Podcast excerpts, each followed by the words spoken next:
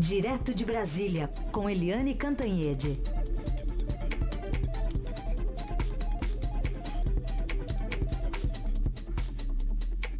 Eliane, bom dia.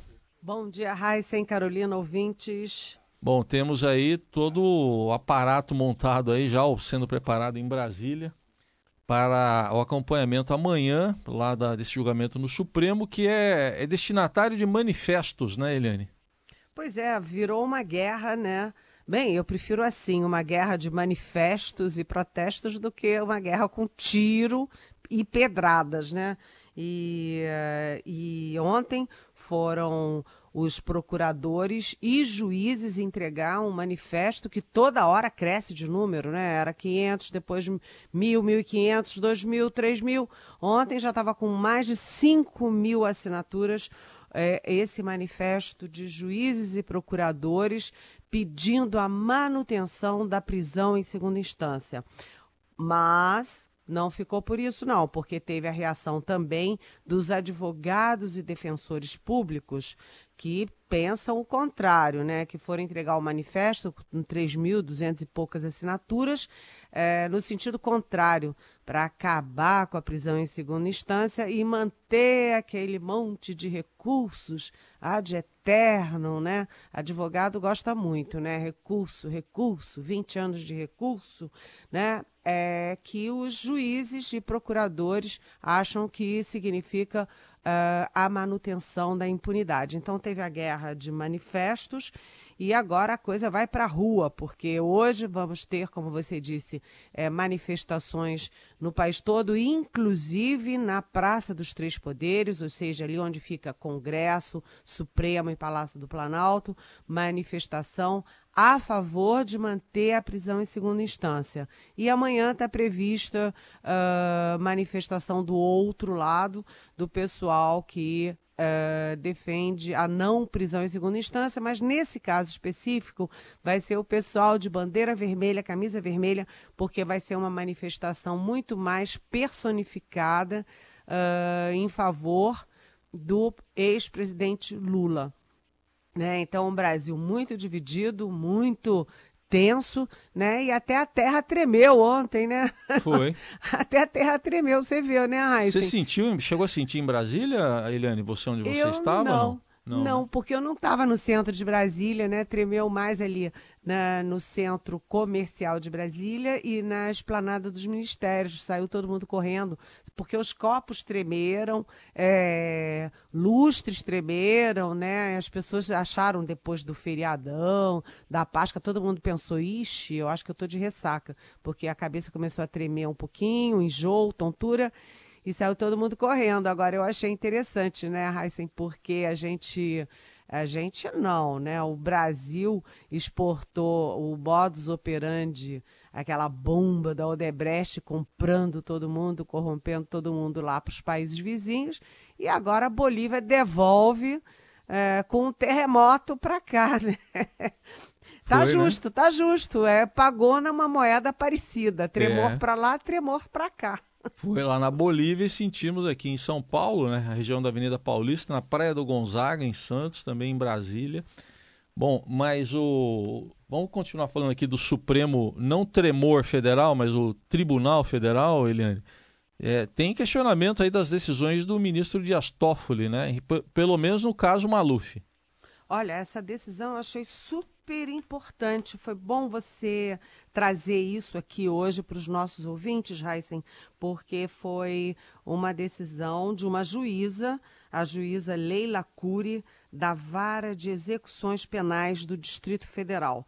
Essa juíza Leila Cury, ela ficou pensando o seguinte: peraí, tem alguma coisa errada com essa decisão do ministro Dias Toffoli de soltar o deputado Paulo Maluf. Por quê? Segundo a juíza, em ofício ao Dias Toffoli, primeiro, quando o preso passa mal, ele é transferido para um hospital público. Ele está numa cadeia pública e é transferido para um hospital público. No caso do Maluf, ele foi direto para um hospital privado. Já é fora, vamos dizer assim, das regras, fora do trivial. Aí ela questionou também: vem cá, cadê a autorização para o Maluf pegar um avião e ir embora para São Paulo. Se não tiver uma autorização específica do ministro Dias Toffoli, de alguma autoridade do judiciário, né, uh, isso caracteriza a fuga. O Maluf não podia pegar um avião e ir embora de Brasília, ele está preso na Papuda, né? Ele tem que saber como vai, para onde vai, etc. E terceiro, a juíza encomendou ao IML aqui do Distrito Federal um parecer, né, um, um laudo sobre a situação uh, de saúde do Maluf e esse laudo do IML diz que o Maluf tem condições plenas de sim uh, cumprir pena e ter tratamento preso ali na ala dos idosos da Papuda. Então ela mandou, vou repetir o nome dela, pela terceira vez, juíza Leila Cury, mandou um ofício para o ministro Dias Toffoli, que teve uma decisão liminar monocrática que foi até questionada na ocasião porque é, foi de encontro, né? Foi é, de encontro, bateu de frente com uma decisão muito recente de dezembro do ministro Edson Fachin. Então, to todas essas circunstâncias a juíza achou esquisita, aliás, muita gente achou esquisito, né? E aí está questionando o ministro Dias Toffoli. Vem cá, e essa do Maluf, pode ou não pode? É, afinal de contas, viajou para cá realmente sem tornozeleira, sem nada, está aqui na casa dele na, na rua Costa Rica, no Jardim América. Bom, mas amanhã tem então esse julgamento importante do habeas corpus do ex-presidente Lula no Supremo Tribunal Federal. A gente vai colocar na conversa agora, vai conversar comigo, com a Eliane, o procurador da República, Deltan Dallagnol, da Força Tarefa da Lava Jato em Curitiba. Doutor Deltan, bom dia. Bom dia, Heisen. Bom dia, Eliane. É uma alegria, um prazer enorme estar com vocês e com os ouvintes. Eu queria, para início de conversa, que o senhor nos dissesse qual o, o grau de perigo que a Lava Jato corre com o julgamento de amanhã. Corre até o risco de acabar a Lava Jato, na visão do senhor? O perigo é de catástrofe. O que vai acontecer é que a gente vai ficar fazendo teatro. A gente vai ficar trabalhando, pessoas vão ser condenadas, mas essas penas jamais vão ser executadas. É, muitas pessoas, Heisen, eu estava conversando até domingo com alguns amigos, e os amigos estavam falando, não, mas o que vai ser julgado ali é o caso Lula. As pessoas não perceberam que não é o caso Lula. É o caso Lula, é o caso Renan Calheiro, se ele perdeu foro, é o caso Écio Neves, se ele perdeu foro, é o caso do Eduardo Cunha, que está preso em primeira instância, é o caso de todo mundo, todo poderoso que praticou crimes graves, e não só corrupção, homicídio e todos os outros crimes. Esse caso vai julgar amanhã se a pessoa pode ser presa ou não depois da decisão de segunda instância. E se o Supremo impedir essa prisão em segunda instância, quando a pessoa vai ser presa? Não se sabe, vai demorar muitos anos. E o que acontece no nosso sistema, no Brasil, é que a justiça lenta não é só injustiça. Justiça lenta é impunidade completa, porque a gente tem um sistema que gera aquilo que a gente chama de prescrição, que é o cancelamento do caso, o cancelamento dos crimes pelo decurso do tempo, e a pessoa acaba não recebendo nenhuma punição quando o caso demora muito. Então, na prática, se a decisão de amanhã impedir a execução da pena em segunda instância, a gente vai estar garantindo a impunidade dos poderosos, não só na Lava Jato, mas em todos os grandes casos do país. Eliane? É, bom dia, procurador. Um prazer ter aqui o senhor nessa manhã com a gente. Deixa eu lhe perguntar se está é, tá havendo uma guerra entre procuradores e magistrados de um lado e advogados do outro. Porque, como o senhor diz lá no manifesto, com mais de 5 mil assinaturas de procuradores e, e juízes, está dito o seguinte: o que está em jogo é vão soltar ou vão impedir a prisão de homicidas, latrocidas, é, traficantes, toda essa gente, né? O que está em jogo é tudo isso. E do outro lado, os advogados e os defensores públicos batem muito na tecla da, uh, do julgado, tramitado em julgado, né, de é, eliminados todos os recursos, aquela coisa do Maluf, né, ficar lá 20, 30 anos é, é, livre, leve e solto. Há uma guerra uhum. entre essas duas categorias do judiciário?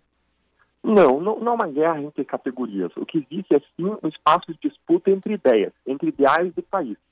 Nós queremos uma justiça que respeite os direitos dos réus, mas também respeite o direito da vítima, da sociedade. Eu vejo, Eliane, o direito penal como um instrumento de defesa dos direitos fundamentais.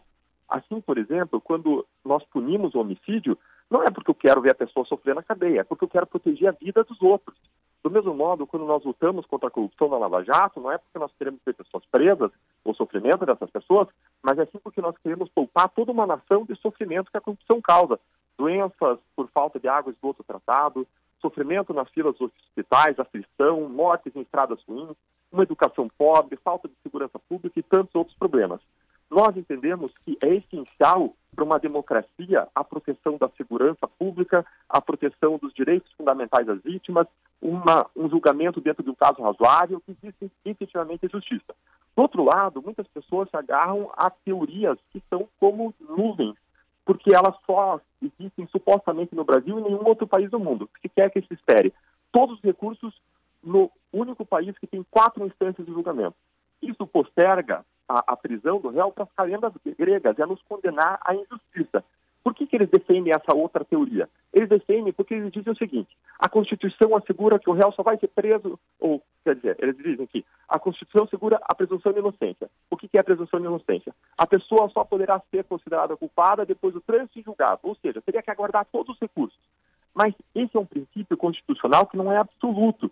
Se ele fosse absoluto, eu não podia nem investigar alguém, nem investigar um criminoso. Por quê? Porque se a pessoa é presumida inocente até o final, se eu não posso tocar nela para prender, eu não posso tocar nela para investigar, para processar ela criminalmente.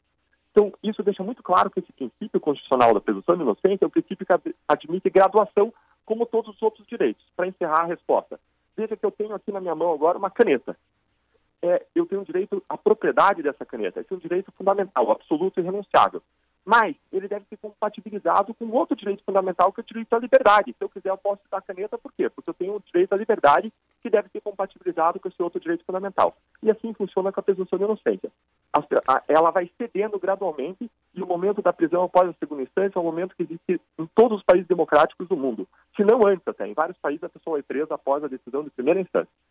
Ah, inclusive nos Estados Unidos, que é a maior democracia né, no mundo. Exatamente. Agora, doutor, Doutor Dallagnol, eu queria saber também o seguinte: o senhor falou agora na questão do foro privilegiado. Eu sou, acho que, a única colunista que tem muitas dúvidas, sérias dúvidas sobre o fim do foro privilegiado, que o senhor defende, enfim, o juiz Sérgio Moro defende e tal. Porque é o seguinte, agora, combinando as duas coisas, fim do foro e fim da prisão em segunda instância, os poderosos vão cair na primeira instância, começa tudo de novo, aí fica lá recurso e recurso, aí vai para a segunda instância, é, aí demora mais não sei quanto, um monte de recurso, e aí o sujeito é condenado. O que, que acontece? Não acontece absolutamente nada. Aí uhum. vai ficar rodando 20 anos e depois de 20 anos o sujeito volta para o Supremo Tribunal Federal, ou seja, para o fórum inicial. Então, é, o senhor uhum rever um pouquinho essa coisa do foro privilegiado? Eliane, é exatamente o que você falou. Você fez um diagnóstico preciso. Se você combinar o fim do foro privilegiado com a postergação do momento da prisão para as calendas gregas, você tem aí uma combinação bombástica que vai resolver o problema de todos os poderosos da Lava Jato e outros grandes casos. As pessoas têm que perceber que se elas não se não assumirem uma posição agora, uma posição, claro, democrática, pacífica, correta, mas não assumirem uma posição para sensibilizar o Supremo, vocês todos ouvintes vão passar o resto da vida de vocês reclamando de injustiça, reclamando de impunidade, reclamando de corrupção. Essa é a hora de nós tomarmos uma posição pública em relação a esse assunto. Doutor Dallagnol, é, por outro lado, é, não chega a ser preocupante ou no mínimo estranho a gente ter que viver uma situação como essa de ver o Supremo, a Suprema Corte do país, pressionada dos dois lados para tomar uma decisão a ponto de ontem a ministra Carmen Lúcia a presidente Supremo ter vindo a público para pedir serenidade? Assim, a participação do cidadão nos negócios do país, numa democracia, é algo a ser estimulado. Agora, a ministra está perfeitamente correta ao vir a público a dizer que esse tipo de manifestação e participação na vida pública deve ser feita pelos canais democráticos e de modo passivo. De modo pacífico, não passivo, de modo ativo, né? Mas de modo pacífico. Eu concordo plenamente com, com ela nós precisamos sim adotar uma postura de participação e pacífica, exprimir a nossa preocupação em relação a, aos efeitos que essa decisão vai ter sobre todos nós. Vejam que todos nós respeitamos e devemos respeitar a autoridade do Supremo para decidir essa questão. Agora, do mesmo modo, é plenamente legítimo nós discutirmos os fundamentos dessa decisão e os efeitos que ela terá sobre todos nós. Estamos ouvindo o procurador da Força Tarefa da Lava Jato em Curitiba, Deltan Dallagnol. É, temos uma pergunta da nossa colega, apresentadora Carolina Ercolim. Procurador, o senhor já disse que a corrupção é uma assassina sorrateira, invisível e de massa. Mais recentemente, na série da Netflix, O Mecanismo, bastante polêmica aí, o diretor José Padilha associou a corrupção a um câncer. Queria saber se o senhor concorda, levando em conta assim analogias ao que acontece aqui no Brasil, e em que o mecanismo influi na discussão que a gente fala aqui sobre a condenação do ex-presidente Lula, a execução de pena após a condenação em segunda instância.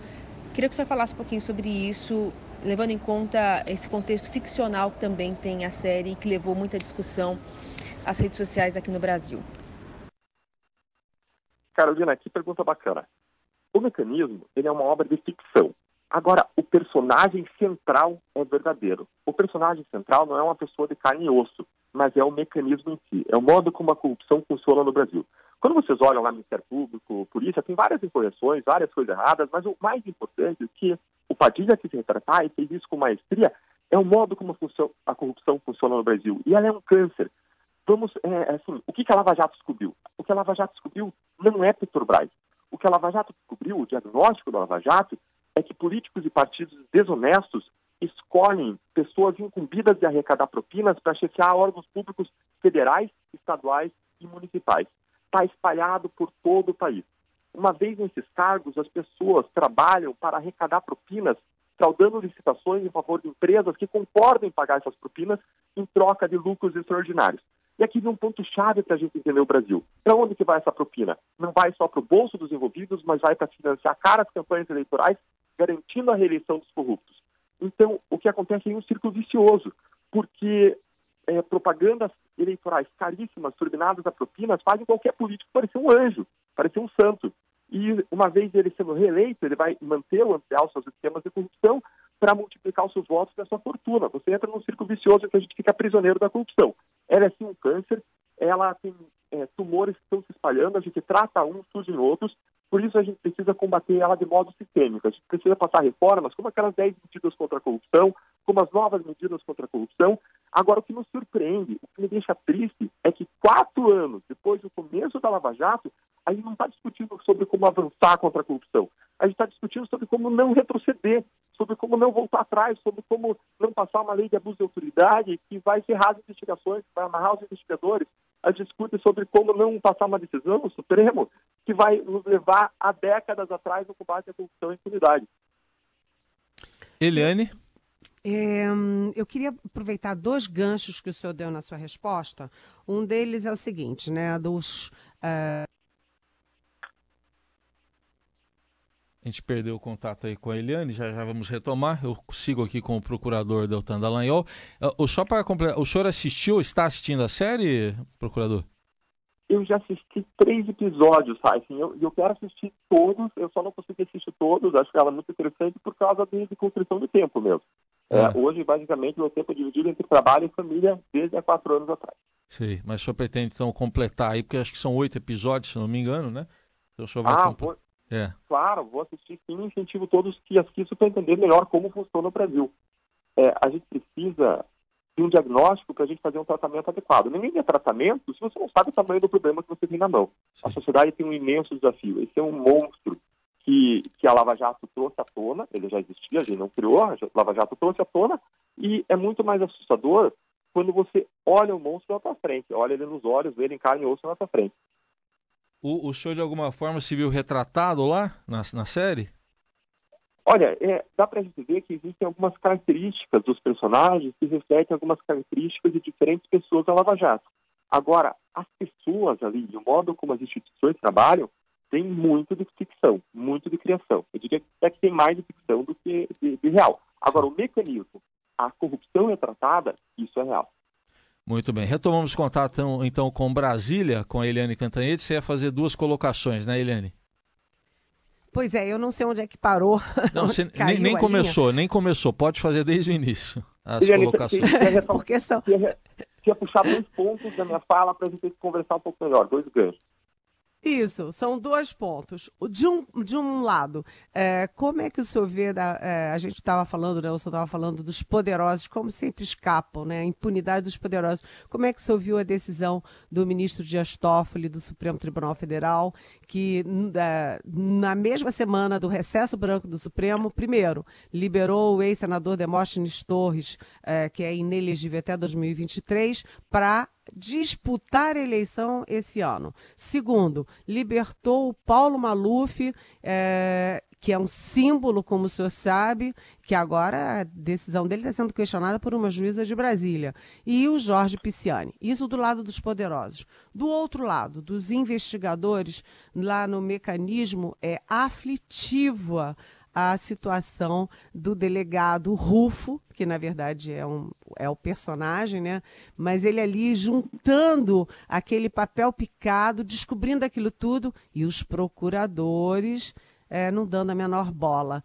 É, eu queria que o, senhor, que o senhor falasse também das dificuldades de, dos investigadores enfrentando os poderosos.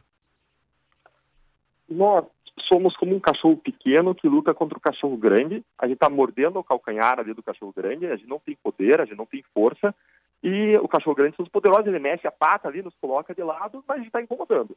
Quando a gente parar de morder essa pata, quando a gente for afastado, o que vai acontecer é que ele vai morder o pescoço da população brasileira e vai continuar sugando o sangue da sociedade, a energia da produção, o funcionamento do Estado brasileiro, como isso sempre aconteceu por meio da corrupção Mas, e dos desvios de pública. deixa eu lhe interromper só um minuto. No filme, né, ali no mecanismo, mostra que os procuradores não deram respaldo às investigações super detalhadas do delegado Aspas Rufo.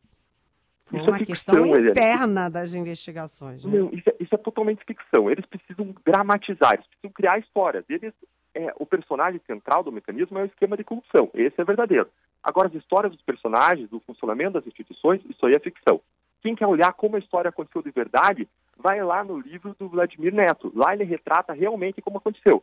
Ali tem algumas coisas até que podem acabar repercutindo mal para as pessoas. Por exemplo, se retrata o superintendente da Polícia Federal como se fosse corrupto. Não era, um cara corretíssimo que apoiou sempre as investigações. Se retrata brigas entre Polícia Federal e Ministério Público. Lá no começo, a gente estava andando de mãos dadas, nadando de braçada junto, trabalhando com trabalho integrado. No começo foi criada uma força-tarefa, que foi é, força-tarefa de procuradores da República, com seis procuradores da República, evoluiu para 13, que analisaram todos os extratos, foi a, dos procuradores da estratégia para investigar a lavagem de dinheiro praticada não só por Paulo Roberto Costa, mas pelas pessoas ao redor dele. É, tudo foi feito em conjunto.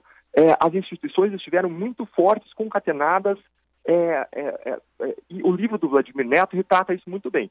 Agora, é claro que a série, para dramatizar, ela cria conflitos e conflitos inexistentes. Aquela história, por exemplo, de amor entre o procurador e o delegado, uma coisa que não existe. É, essa questão do, da, da, corrupção do superintendente Polícia Federal não existe. Talvez o que ele queira retratar aí é que o sistema não funciona, é que existem pressões de cima. Isso existiam, sim, mas muito acima do superintendente.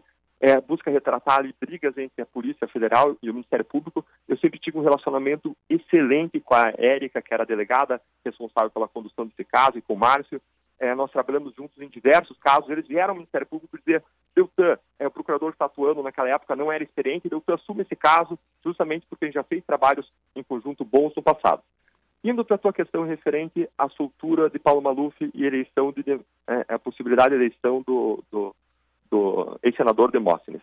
Bom, nós precisamos, se nós queremos romper o ciclo em que propina gera reeleição, nós precisamos barrar a eleição das pessoas condenadas por corrupção nesse sentido, a decisão do ministro Dias Toffoli, com todo respeito, é um grande retrocesso, vai na contramão daquilo que o Brasil precisa. Em relação à soltura de Paulo Maluf, eu posso resumir o ciclo da impunidade no Brasil. O ciclo da impunidade é assim: a corrupção é difícil de descobrir. Uma vez descoberta, é difícil de ser comprovada. Uma vez comprovada, é difícil que o nosso caso não seja anulado. Se não for anulado, vai demorar anos o processo e vai prescrever. Se não prescrever, vai ser aplicada uma pena pequena. Se não for aplicada uma pena irrisória, pequena, essa pena vai ser indultada. E se não for indultada, ou enquanto não é indultada, o réu vai ficar doente e vai para casa. Temos mais uma pergunta aqui para o procurador Deltan Dallagnol, da colega Carolina Ercolim. Na Itália, procurador, um país que o Brasil acaba se espelhando bastante para combater a corrupção por conta da Operação Mãos Limpas, as últimas eleições mostraram que a população, mesmo com todas as informações à disposição, preferiu a aliança que simboliza Silvio Berlusconi, um político que está inelegível até 2019 devido a uma condenação por fraude fiscal. Até que ponto é possível aprender com os erros é, e levar a cabo a pretensão, por exemplo, de votar de olho no currículo né, do político, como inclusive o senhor propõe? Carolina, eu posso sair correndo agora na direção da parede, me estatelar lá na parede e quebrar meu nariz. E eu vou aprender uma preciosa lição, que dói, que isso é um erro. Melhor do que eu aprender cometendo erro é eu aprender com a lição dos outros, é aprender com a experiência alheia, vendo erros de outras pessoas. A Itália nos traz um, um, exemplo magistral do que aconteceu na década de 90. Uma operação muito parecida com a Lava Jato, Mãos Limpas, revelou corrupção sistêmica, vamos chamar assim, já que a gente está falando da série, revelou, revelou o mecanismo italiano, corrupção no sistema político por todo lado, a corrupção não como um desvio do sistema, mas como modo de fazer o sistema operar, é isso que nós vemos no mecanismo. E as investigações avançaram, conseguiram é, investigar, processar, começaram a punir corruptos, e então vieram uma série de críticas à operação, dizendo que existiam abusos, supostos abusos que jamais foram comprovados, mas que fizeram com que a população colocasse um pé atrás. Quando a população coloca um pé atrás, eles conseguem o que eles precisavam, que era não, que a operação não tivesse apoio da sociedade, e aí eles caminham para retrocessos. Eles passam com um rolo compressor contra a operação, aprovam inclusive uma lei que proibia a prisão preventiva de corruptos, para você ter ideia. E a Itália cometeu o erro de não só permitir esvaziamento da mãos limpas, mas de não caminhar para reformas, de não caminhar para reformas sistêmicas que ataquem a corrupção sistêmica. Hong Kong foi muito mais feliz nesse aspecto. Hong Kong era considerado, na década de 60, o país ou o lugar mais corrupto do mundo. E quando se foi revelado um grande esquema de corrupção, fez reformas sistêmicas. E Hong Kong hoje está entre os 20 países mais honestos do globo no ranking da Transparência Internacional, porque fez reformas. A gente precisa de reformas como as 10 medidas contra a corrupção ou como aquelas medidas que a Transparência Internacional e a Fundação Getúlio Vargas propuseram, um pacote mais amplo ainda, que é chamado de novas medidas contra a corrupção, e precisamos caminhar para avanços e não só barrar retrocessos. Mas é claro, a gente não pode, não pode ter esses retrocessos é, como impedimento da prisão em segunda instância, senão o que a gente vai fazer? Vai ser, em vez de avançar, vai ser retroceder 10 anos e um dia. É, doutor Daléo, a gente já está chegando aqui na reta final, é, vou também passar para Eliane, mas tem é, provocado muitos comentários uh, o seu anúncio aí de que o senhor vai fazer jejum, jejum e oração, né? Então eu queria saber, até como curiosidade, se o senhor é religioso mesmo, e se o senhor pretende uh, fazer realmente esse jejum, essa oração, como é que o senhor está programando o seu dia para quarta-feira?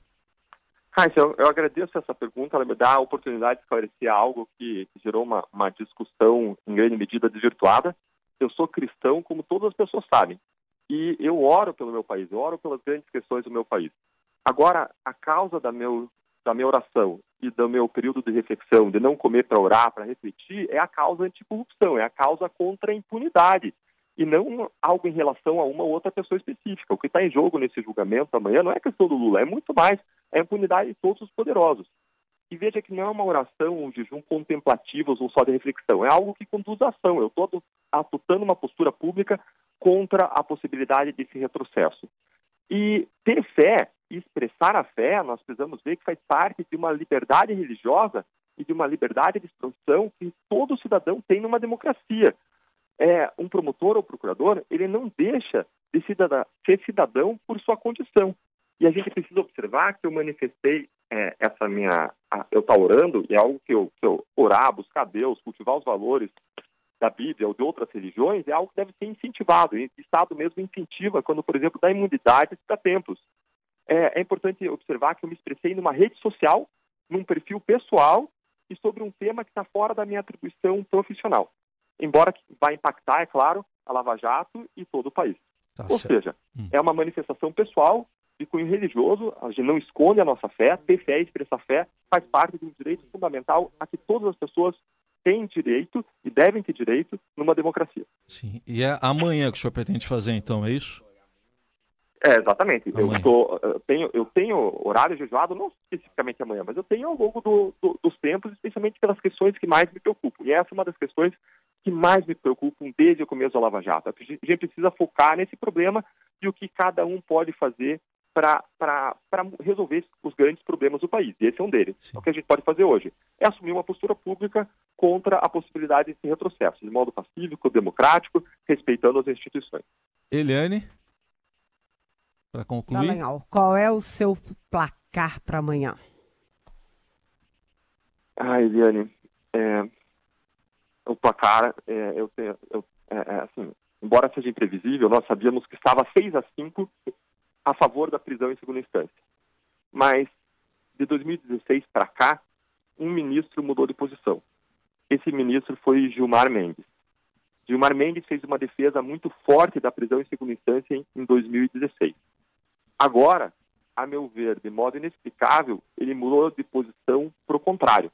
Agora, o que ele defende é que a pessoa não vá presa depois da segunda instância. É, veja que é, eu não vou discutir motivação ou intenção de qualquer dos ministros do Supremo, não me compete fazer isso.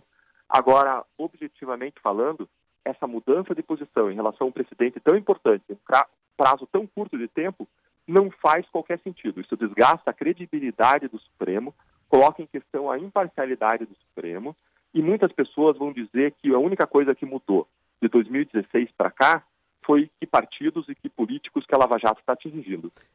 E é, a, Rosa, a ministra Rosa Weber, doutor Dallagnol? Não, não é saudável nem para a imagem do Supremo, nem para a nossa democracia. Desculpa, Eliane. E a, a, ministra, desculpa, a ministra Rosa Weber, o senhor acha que ela vai votar com impectory ou ela vai votar com a maioria, como ela tem feito até agora no, nos HCs? A, a, grande esperança de uma mudança de posição é exatamente o voto da, da, ministra Rosa Weber, que quando da sabatina dela, quando entrou no Supremo há muito tempo, ela tinha finalizado, mas é claro que de modo não, não, não profundo, ela tinha finalizado que ela era a favor da prisão após segunda instância. Depois, contudo, é, analisando mais a fundo, ela foi para outro lado, ela mudou de posição. É, e a gente tem esperança de que ela possa voltar à posição original. A ministra Rosa Weber é uma ministra que todos consideram muito séria, muito correta, é uma pessoa é, que desempenha de modo adequado. É, eu respeito as posições dela, ainda que possa dela, dela divergir.